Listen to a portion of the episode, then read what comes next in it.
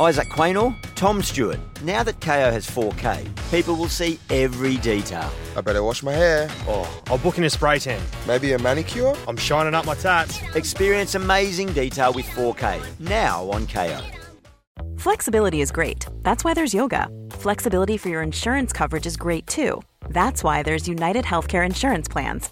Underwritten by Golden Rule Insurance Company, United Healthcare Insurance Plans offer flexible, budget friendly coverage for medical, vision, dental, and more. One of these plans may be right for you if you're, say, between jobs, coming off your parents' plan, turning a side hustle into a full hustle, or even missed open enrollment. Want more flexibility? Find out more about United Healthcare Insurance Plans at uh1.com. Hey, I'm Ryan Reynolds. At Mint Mobile, we like to do the opposite of what Big Wireless does. They charge you a lot, we charge you a little. So naturally, when they announced they'd be raising their prices due to inflation, we decided to deflate our prices due to not hating you. That's right. We're cutting the price of Mint Unlimited from $30 a month to just $15 a month. Give it a try at mintmobile.com slash switch. $45 upfront for three months plus taxes and fees. Promo rate for new customers for limited time. Unlimited more than 40 gigabytes per month. Slows. Full terms at mintmobile.com. Bienvenue sur le podcast qui vous donne de l'empowerment. Si vous êtes ici, ce n'est absolument pas par hasard. Je suis Laurita et ma mission est de vous guider vers une vie plus consciente, plus alignée et plus harmonieuse. Je vous diffuse chaque jour de l'inspiration et partage mes réflexions pour vous permettre d'incarner la personne que vous méritez d'être. Si ce podcast vous plaît, je vous invite à le partager, à le noter avec la note qui vous semble la plus juste et à vous abonner pour ne rien louper. Bonjour à tous. Comment refaire confiance quand on a vécu déception sur déception ou quand on a vécu une trahison? Comment ne pas mettre toutes les femmes ou tous les hommes dans le même panier? Comment faire confiance au futur quand le passé nous a fait souffrir? Comment avoir la foi? Comment avoir confiance en la vie? Bref, j'ai pas su choisir le titre du podcast donc je brainstorm avec vous ici. Je commence ce podcast en vous disant que quand on fait confiance, c'est parce qu'on a confiance en soi. Les gens qui manquent de confiance en les autres, ça cache réellement un manque de confiance en eux. Donc, quand on dit par exemple moi je me méfie de tout le monde, c'est qu'on a un sérieux travail à faire sur sa confiance en soi. J'ai été comme ça à une époque où je disais à mon partenaire J'aurai confiance quand tu m'auras prouvé que si, que ça. Mais non, il avait beau me prouver tout ce qu'il pouvait, je n'avais toujours pas confiance. Parce que la confiance, c'est un processus interne. Et si vous vous reconnaissez là-dedans, si vous faites payer à votre partenaire ou à vos futurs partenaires les pots cassés du passé, ce podcast est pour vous. Avoir confiance en soi, ça veut dire avoir confiance en ses capacités, connaître ses forces et ses axes de développement et s'aimer. Et s'aimer surtout. Donner sa confiance, c'est un concept qui me semble un peu absurde. On ne donne pas sa confiance, on fait confiance tout au plus, mais dans donner sa confiance, il y a vraiment cette notion de je la mets entre tes mains, tu en es responsable. Et si par malheur tu fais quelque chose que je n'attends pas ou tu ne fais pas ce que j'attends de toi, eh bien tu auras brisé carrément ma confiance. Je trouve ça toujours très marrant ces expressions. Donc non, la confiance à la base, c'est interne. Ça n'a rien à voir avec l'autre. On a confiance en l'autre ou on n'a pas confiance en l'autre et c'est une histoire de ressenti. Mais on ne donne pas sa confiance en mode OK, alors période d'essai de la confiance et on va voir ce que tu en fais. Non. Il arrive parfois qu'on soit extrêmement déçu d'une personne parce qu'on attendait quelque chose d'elle qu'elle ne nous a pas donné. On peut par exemple attendre de son partenaire la fidélité, de ses amis d'être là pour nous à un enterrement, ou bien de notre frère ou notre sœur euh, de nous avoir, euh, de nous dévoiler un secret de famille alors qu'il ne le fait pas. Et ainsi notre confiance est mise à mal. Quand on manque de confiance en quelqu'un, c'est parce que souvent on manque de confiance en soi. On n'a pas confiance sur le fait qu'on ne se fera pas avoir ou qu'on saura fixer des limites. On n'a finalement pas forcément confiance en son intuition. La chose importante à garder en tête pour commencer, c'est que la déception, c'est hyper subjectif. On peut être déçu de quelqu'un parce qu'il n'a pas fait quelque chose, alors que cette même personne dans une situation similaire serait déçue si on faisait bah, l'opposé. Par exemple, je sais que tu es cocu, je te le dis, tu me dis finalement que tu ne voulais pas le savoir, euh, voilà, et tu coupes les points avec moi. C'est une histoire vraie que j'ai vécue. À l'inverse, tu ne me dis pas que je suis cocu, eh bien je t'en veux à mourir et je coupe les ponts, etc. Donc la déception, c'est vraiment une question de point de vue, de perception, de valeur et de principe. Quand quelqu'un nous déçoit, on a tendance, beaucoup d'entre nous, à dire ok bah c'est bon alors euh, je ferai plus jamais confiance ou ok c'est bon je vais rester seule toute ma vie. Parce qu'évidemment mieux vaut ne faire confiance à personne plutôt que de prendre le risque de créer des relations profondes n'est-ce pas? Mieux vaut se dire que tout le monde est pareil plutôt que de se tromper et d'avoir tort n'est-ce pas? La trahison, l'humiliation ou le rejet, c'est vraiment un signal que quelque chose ne va pas au sein du couple, ou au sein de la relation amicale, ou au sein de la famille. S'il y a une trahison, une humiliation ou un rejet, c'est vraiment un signal qui nous indique qu'il y a peut-être une mauvaise communication ou qu'on n'a plus les mêmes attentes, qu'on n'a plus les mêmes valeurs et c'est totalement ok en fait. La vie est cyclique et chacun d'entre nous change continuellement. Et donc, tout ce qui est euh, trahison, humiliation et rejet, c'est une bouteille à la mer qui mérite que l'on s'y attarde. Dernièrement, j'ai changé avec l'une de mes clientes qui m'évoquait un sujet récurrent. Elle a été longtemps trahie par les hommes et aujourd'hui, elle n'a plus confiance. Et ça, c'est vraiment quelque chose qui revient régulièrement. Aujourd'hui, elle met tous les hommes dans le même panier. Bon, je prends son exemple, mais je sais qu'il y a des hommes qui mettent toutes les femmes dans le même panier aussi. Hein. Il y a même des femmes qui mettent toutes les femmes dans le même panier pour une raison obscure. Et là, on va parler du biais de confirmation qui est aussi très lié à un schéma répétitif euh, que je développerai plus tard. Notre cerveau cherche à valider des informations qu'il croit déjà. C'est un biais qui renforce nos croyances face à des preuves que notre cerveau a sélectionnées avec soin. Donc en gros, on va partir du principe que tous les hommes sont des sagouins, et bizarrement, on ne va voir que des hommes qui se comportent comme des sagouins. Si par exemple vous avez envie d'acheter une voiture bleue, votre attention va se porter que sur les voitures bleues. Ça arrive aussi souvent quand on veut tomber enceinte. Soudainement, on a l'impression que toutes les femmes de la Terre sont enceintes. Nous croyons ce que nous voulons croire. Et ça nous arrange quelque part de penser que la personne ne mérite pas notre confiance ou que personne ne mérite notre confiance. Parce que si on tombait sur quelqu'un qui nous prouvait le contraire, on aurait tort et c'est dur pour l'ego d'avoir tort. Ce que je veux dire par là, c'est que parfois, on se convainc qu'il vaut mieux souffrir en étant seul que de prendre le risque d'avoir tort et de s'être trompé sur l'humanité, ou bien d'être obligé de se mettre à nu, ou d'oser se confier, parce que c'est ce que nous demandent les relations finalement. De se confier, de s'ouvrir, de faire preuve de vulnérabilité, et c'est dur. Parfois, cette idée nous est tellement insupportable, l'idée de faire preuve de vulnérabilité face aux autres, qu'on se cache derrière les multiples trahisons qu'on a traversées pour ne pas oser faire confiance. Et là, vous allez me dire, ok, mais comment savoir si c'est la bonne personne? Comment savoir si on a raison de faire confiance à cette personne qu'on a rencontrée à cette soirée, par exemple? Ou comment être sûr que cette personne ne nous trahira pas? Eh bien, j'ai une super réponse pour vous. On ne peut pas savoir. Personne ne sait. Personne n'a de certitude à propos de qui que ce soit. On peut au mieux avoir des espérances, des intuitions, mais on ne peut pas avoir de certitude. Nos relations, quelles qu'elles soient, que ce soit nos relations familiales, euh, nos relations amoureuses ou amicales, ou même professionnelles, ne sont pas basées sur le mental. Ça me rappelle un film où il y avait un couple, une femme et un homme, qui avaient tout pour être heureux, ils allaient se marier, et elle, finalement, au dernier moment, elle part avec le bad boy. C'est plutôt classique. Hein. Pourquoi? Parce que le cœur a ses raisons que la raison ignore. On n'aime pas quelqu'un avec son mental, ou avec sa raison. On n'est pas rationnel quand on se rapproche de quelqu'un, sinon comment vous dire qu'on s'éviterait bien des soucis? Si, de manière rationnelle, on choisissait avec qui on s'entend, avec qui on devient ami, voire avec qui on devient amant, bah, on n'est pas bête, on ferait des choix judicieux, qui ne déclencheraient aucune guerre, bien sûr. On ne serait pas ami avec l'ex de sa meilleure amie, amoureux de la femme de son pote. On n'est pas bête, on choisirait avec sagesse.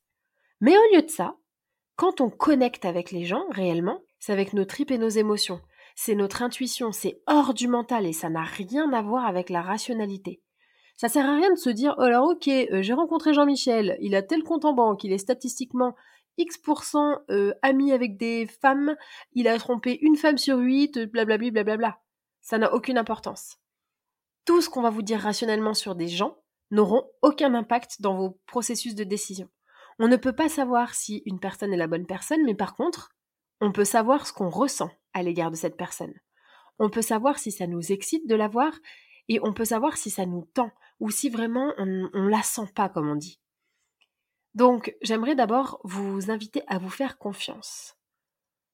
Et si vous vous dites, ouais, mais en fait, si je fais confiance et que je me plante, bah voilà, en fait, je me serais trompé et je me serais encore fait trahir. Mais encore une fois, c'est une question de perception. C'est pas parce que vous avez fait confiance à cette personne qui finalement a fini par vous trahir que vous n'auriez pas dû. Soyez reconnaissant d'avoir passé des bons moments avec cette personne et rappelez-vous que ça arrive à tout le monde de 1 fauter, 2 bifurquer et 3 évoluer. Et donc si jamais vous tombez sur une personne à qui vous faites confiance, c'est bon signe. J'y reviendrai par la suite, mais ça veut dire que vous avez confiance en vous. Parce qu'il faut une sacrée dose de confiance en soi pour oser faire confiance aux autres. Se donner à l'autre, c'est lui montrer ses parts d'ombre. Et c'est dur de faire preuve de vulnérabilité. Surtout quand on l'a déjà fait par le passé et que ça n'a pas été accueilli de la manière dont on l'aurait espéré. Commencer une relation avec quelqu'un, c'est aussi accepter, et quand je dis relation, je ne parle pas de relation amoureuse, hein, je parle de tout type de relation. C'est aussi accepter que l'autre soit aussi vulnérable et donc accepter ses parts d'ombre. Et parfois, je vous le donne en mille, c'est dur d'accepter les parts d'ombre de l'autre c'est dur d'accepter les défauts des autres. Donc parfois, quand on se dit ok, moi je fais plus confiance à personne, c'est aussi parce qu'on n'a pas envie de faire l'effort d'accepter l'autre. On n'a pas envie de faire l'effort d'accepter l'autre et on se dit également il ne m'acceptera pas. Ça nous demande énormément d'efforts de s'engager dans une relation amicale, familiale, amoureuse, professionnelle, parce que chaque relation, au bout d'un moment, va nous forcer à donner ce qui est le plus difficile de donner. Ça va nous demander de travailler sur ce qui est le plus inconfortable pour nous. Et, et justement, ce qui est cool, c'est que dans une relation, quand elle est saine, eh bien, on va grandir avec la personne et justement, quand on a la chance d'avoir des personnes autour de nous qui sont franches ou qui sont empathiques, eh bien, on grandit dans l'amour et ça, ça n'a pas de prix. Quand on aborde les relations humaines au global ou la relation avec cet homme rencontré dans un bar ou cette femme rencontrée au boulot euh, de façon à se dire ok de toute façon euh, je sais très bien que je n'aurai pas confiance on se positionne dans un rapport de force. On devient adversaire. On est basé sur la peur. On se dit il va euh, me manquer de respect, elle va me mentir, elle va me voler mon argent, mes amis. et, en fait, pour aimer, pour être engagé dans une relation quelconque, que ce soit une relation amicale, familiale, amoureuse, professionnelle, etc., il faut considérer que l'autre est en équipe avec nous. Il faut oser se lancer et se dire ok bah allez on se met ensemble on est en équipe et on va avancer ensemble quand on rencontre une nouvelle personne pour que par exemple un nouvel ami on se dit ok eh bien on va essayer de maintenir cette relation de la créer de la co-créer ensemble et on co-crée toutes nos relations. Et quand on est dans une espèce de démarche de ah non non moi je me méfie, ben on n'est déjà pas dans la création. On attend que l'autre crée la relation, mais l'autre ne peut pas la créer tout, tout seul. Donc si je reviens à mon biais cognitif, le biais de confirmation, la raison pour laquelle on utilise ce raccourci, c'est parce que on a besoin de beaucoup d'énergie mentale pour évaluer les nouveaux éléments euh, qui nous entourent, et encore plus quand ils sont compliqués ou flous. Quand, par exemple, on a vécu toujours dans des schémas dans lesquels euh, les hommes nous trahissent, eh bien, c'est quelque chose qui est plutôt clair. Par contre, si on tombe sur quelqu'un qui semblerait peut-être fiable, bah, ça devient compliqué pour notre cerveau. Donc, nos cerveaux préfèrent prendre des raccourcis. Ça nous fait gagner du temps et de l'énergie et ça le protège aussi quelque part. Donc, le but des biais cognitifs, d'ailleurs, il y a plein de biais cognitifs, je vous ai fait un podcast entier dessus si ça vous intéresse, c'est de simplifier le monde et de le rendre conforme à nos attentes. C'est aussi un excellent moyen de s'auto-saboter, bien sûr. Oui, mais je vais pas lui faire confiance parce que bah il ou elle est comme tout le monde. Ou bien, bah si je fais confiance, je vais encore souffrir. Est-ce que quelqu'un se reconnaît là-dedans? Pour éviter ce biais, il ne faut pas se contenter de tester nos hypothèses d'une manière euh, bah, unilatérale. Il va falloir se forcer à collecter toutes les preuves pertinentes, qu'elles soient contradictoires avec ce qu'on a l'habitude de penser ou non. Pour éviter ce biais, le mot-clé, c'est faire confiance, et j'irai même plus loin, c'est se faire confiance. Ensuite, ce que énoncé au début du podcast, c'est qu'il y a des schémas répétitifs, et pour avoir une vie pleine de sens, il va vous falloir trois compétences. La première, c'est repérer les schémas répétitifs dans lesquels vous êtes. La deuxième, c'est les utiliser à bon escient ou ne pas les utiliser. Et troisièmement, c'est les créer. Si vous êtes dans un schéma répétitif avec quelqu'un, il ne cessera de se reproduire et de réapparaître sous d'autres formes, pas forcément avec cette personne, mais dans d'autres contextes. Le passé construit ces automatismes qui nous desservent parfois. Donc repérez ces schémas répétitifs parce qu'ils ne sont pas tous entre guillemets négatifs. Quels sont les schémas dans lesquels vous vous trouvez? Des situations dans lesquelles vous vous trouvez souvent. Quel type de personnes vous entoure? Quel type d'opportunités s'offre à vous? Est-ce que vous êtes plutôt malchanceux? Est-ce qu'il y a beaucoup d'événements qui vous arrivent régulièrement? Le but ici, ça va être de découvrir quels sont les schémas répétitifs dans lesquels vous vivez et d'introspecter pour comprendre pourquoi vous les vivez. Qu'est-ce qui génère chez vous ces schémas répétitifs? Exemple, si vous avez l'impression que vous êtes souvent dans des relations, euh, je sais pas moi, fusionnelles avec un ami ou une amie, est-ce que c'est un schéma répétitif Et qu'est-ce qu'il vient combler? Quelle est son utilité? Parce qu'il en a forcément une. Comment choisissez-vous les gens qui vous entourent? Est-ce qu'ils ont des points communs? Est-ce que vous êtes entouré de gens qui cherchent en vous, par exemple, de la motivation? Ça a été mon cas. J'ai fait un constat à un moment donné dans mes relations amicales, j'étais entourée uniquement d'amis qui me tiraient vers le bas en termes d'énergie. Elles me voyaient et moi je donnais tout ce que j'avais et à la fin mais j'étais épuisée. Elles se plaignaient ou elles me demandaient conseil et j'étais par conséquent complètement lessivée parce que ça me demandait énormément d'énergie de m'investir dans leurs problèmes. C'était un schéma répétitif. À la fin de la semaine, je me suis dit mais en fait, à toi qui te donne de l'énergie et pourquoi toutes tes amies deviennent des vampires d'énergie. Qu'est-ce qui, chez toi, génère ça chez elles Ensuite, on a utilisé ces schémas, c'est important, ou ne pas les utiliser s'ils nous desservent. Certains schémas répétitifs sont vertueux, et quand on les a repérés, on peut en faire un automatisme. Par exemple, si on tombe souvent sur le même type de profil ou de personne, on peut se dire que c'est un schéma répétitif. Le schéma répétitif le plus courant ou duquel on entend le plus parler, c'est l'infidélité, mais ça peut aussi être par exemple être en couple avec une personne qui boit ou qui fume de la weed, ou bien on se retrouve toujours avec des gens qui nous ghostent, etc. etc. Et dans ces cas-là, on a du mal à faire confiance. Au lieu de mettre tout le monde dans le même panier, il va falloir s'introspecter et se demander qu'est-ce qui chez moi génère ça chez eux. Pour faire un petit aparté sur la fidélité, la fidélité c'est quand même très subjectif aussi. Hein demandez autour de vous, vous allez être surpris. Pour certains, flirter, c'est tromper. Pour d'autres, embrasser, c'est tromper, sauf, si c'est le même sexe.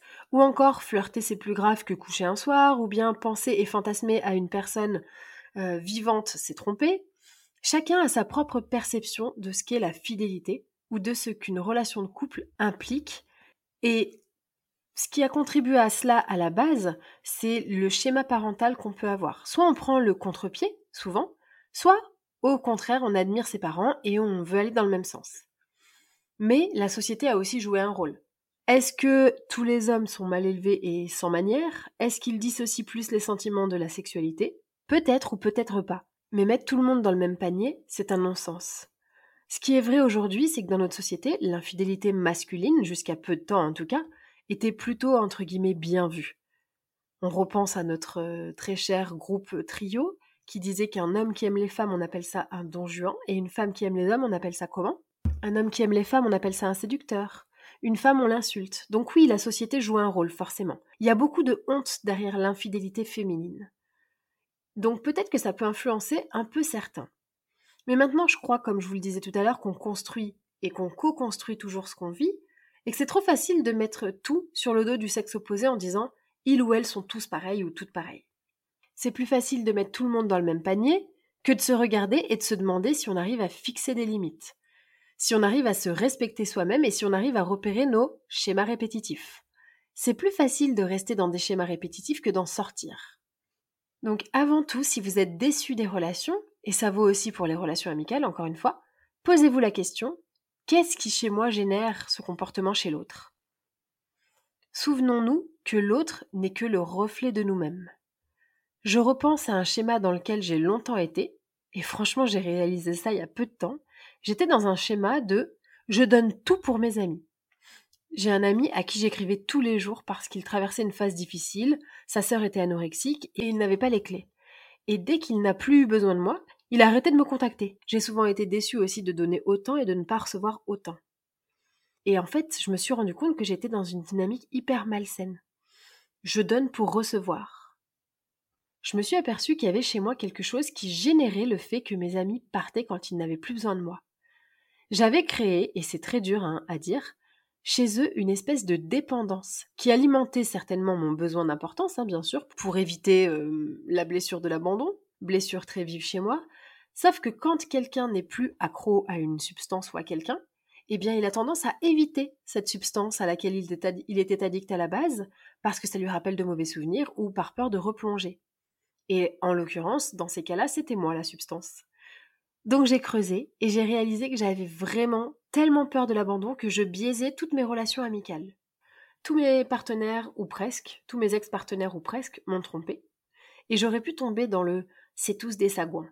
Mais entre-temps, j'ai fait un travail sur moi-même et je me suis dit ok, pourquoi ils t'ont tous trompé? Qu'est-ce qui venait de toi? Parce que je suis en partie responsable. Mais c'est une erreur que je trouve souvent en coaching d'ailleurs de Ah, il m'a trompé, c'est un monstre. Mais non, en fait. On est deux dans une relation. En fait, peut-être que j'avais généré chez eux quelque chose ou fait résonner quelque chose chez eux dans mon comportement, ou bien peut-être qu'il s'était passé quelque chose, ou bien peut-être que je m'orientais toujours vers le même type de personne pour m'auto-saboter inconsciemment. Mais la réponse se trouve en partie en moi. Je ne suis pas responsable des actes des autres, ne me faites pas dire ce que j'ai pas dit, mais je pense qu'il est intéressant d'aller creuser en soi.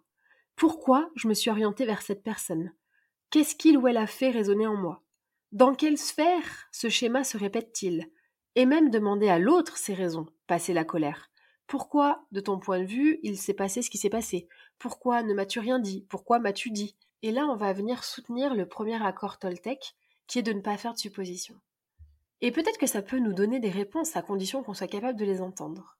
Parce que par exemple, si je fais référence à mon exemple de tout à l'heure, j'ai demandé à cet ami pourquoi il m'avait supprimé de sa vie, et la raison qu'il m'a donnée ne m'a pas du tout paru suffisante, et honnêtement, avec le recul, je me rends compte que peu importe la raison qu'il m'aurait donnée, je n'aurais jamais trouvé ça suffisant.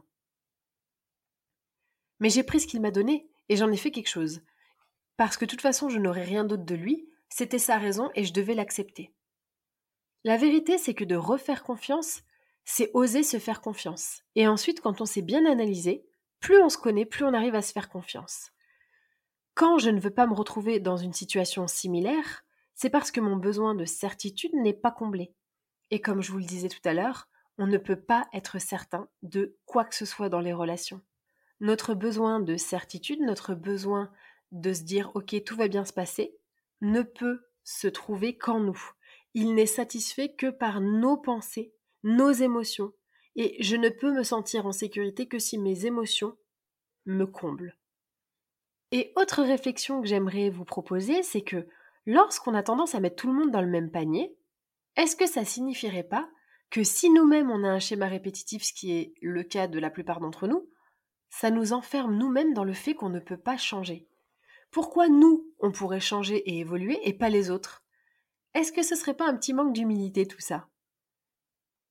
Enfin, pour finir, on est 8 milliards sur cette Terre, donc 4 milliards du sexe qui vous intéresse, voire 8 si vous êtes attiré par les deux. Vous avez une multitude de facettes en vous et autour de vous pour vous entraîner. La vie est un terrain de jeu. Rencontrez des gens, observez euh, vos réactions, observez ce que vous ressentez par rapport aux gens que vous rencontrez. Est-ce que c'est parce que vous avez toujours menti que vous mentirez toujours? Est-ce que c'est parce que vous avez toujours été jaloux que vous le resterez? Quand on rencontre quelqu'un, notre corps souffrance résonne avec le sien, et c'est un long chemin pour apaiser ces corps souffrances. Chacun est responsable de son corps souffrance, mais peut-être que vous avez été dans des relations similaires, ce serait peut-être l'occasion de laisser sa chance à quelqu'un de différent et voir comment ça se passe. Notre passé ne nous définit pas. On a tendance à s'y identifier, mais ça ne va pas nous coller à la peau à tout jamais. Si vous êtes tombé que sur des escrocs, vous serez certainement plus méfiant, mais veillez à ne pas tomber dans l'extrême. Si vous avez été trahi, vous ne serez pas toujours la personne trahie. Des déceptions nous apprennent à fixer ou à respecter nos limites. Quand on ne respecte pas ses limites, on donne le signal à l'autre de ne pas nous respecter. Pour terminer ce podcast, qui a été très long, j'en conviens, j'aimerais vous inviter à vous poser cette question. À côté de quoi vous passez en vivant dans le passé? Vous voulez éviter de reproduire une situation alors qu'elle n'a rien à voir, ça n'est pas le même moment dans votre vie, vous n'êtes pas au même niveau de développement personnel et la personne en face n'est pas la même. Donc on va recréer un problème alors qu'il n'existait pas on va risquer de recréer le passé parce qu'on crée sa réalité. Donc, je vous propose d'arrêter de vous raconter votre passé, de l'accepter, mais surtout demandez-vous qu'est-ce que je peux apprendre sur moi, qu'est-ce que je peux comprendre. Je pense que la vie met des obstacles répétitifs devant nous jusqu'à ce qu'on arrive à les passer avec brio. Alors peut-être que votre passé est douloureux. Globalement, le passé de tout le monde est douloureux, on a tous vécu des douleurs. Mais Qu'avez-vous appris de votre passé qui servirait aujourd'hui votre bonheur? Une chose est certaine, c'est que lorsqu'on ressent le plus l'envie de fermer son cœur, c'est le moment dans lequel on a le plus besoin de l'ouvrir. Que vous ont appris vos pires situations? À être vulnérable? À découvrir que vous étiez fort et résilient? À participer peut-être à quelque chose de plus grand en aidant les autres? À quoi vous ont servi vos pires situations? Et pour terminer, vous savez que j'adore le Japon, hein, donc je parle un petit peu japonais aussi. Et il existe un concept au Japon qui s'appelle kintsugi, qui signifie réparer des objets cassés avec de l'or. Ça veut dire qu'en fait, l'objet cassé devient encore plus beau qu'avant. Et si vous étiez cet objet cassé et que vous pouviez réparer ces cicatrices avec de l'or? J'espère que ce podcast vous a plu et je vous dis à très vite pour un prochain épisode. Isaac Quaynor, Tom Stewart. Now that KO has 4K, people will see every detail. I better wash my hair. Oh, I'll book in a spray tan. Maybe a manicure? I'm shining up my tats. Experience amazing detail with 4K, now on KO.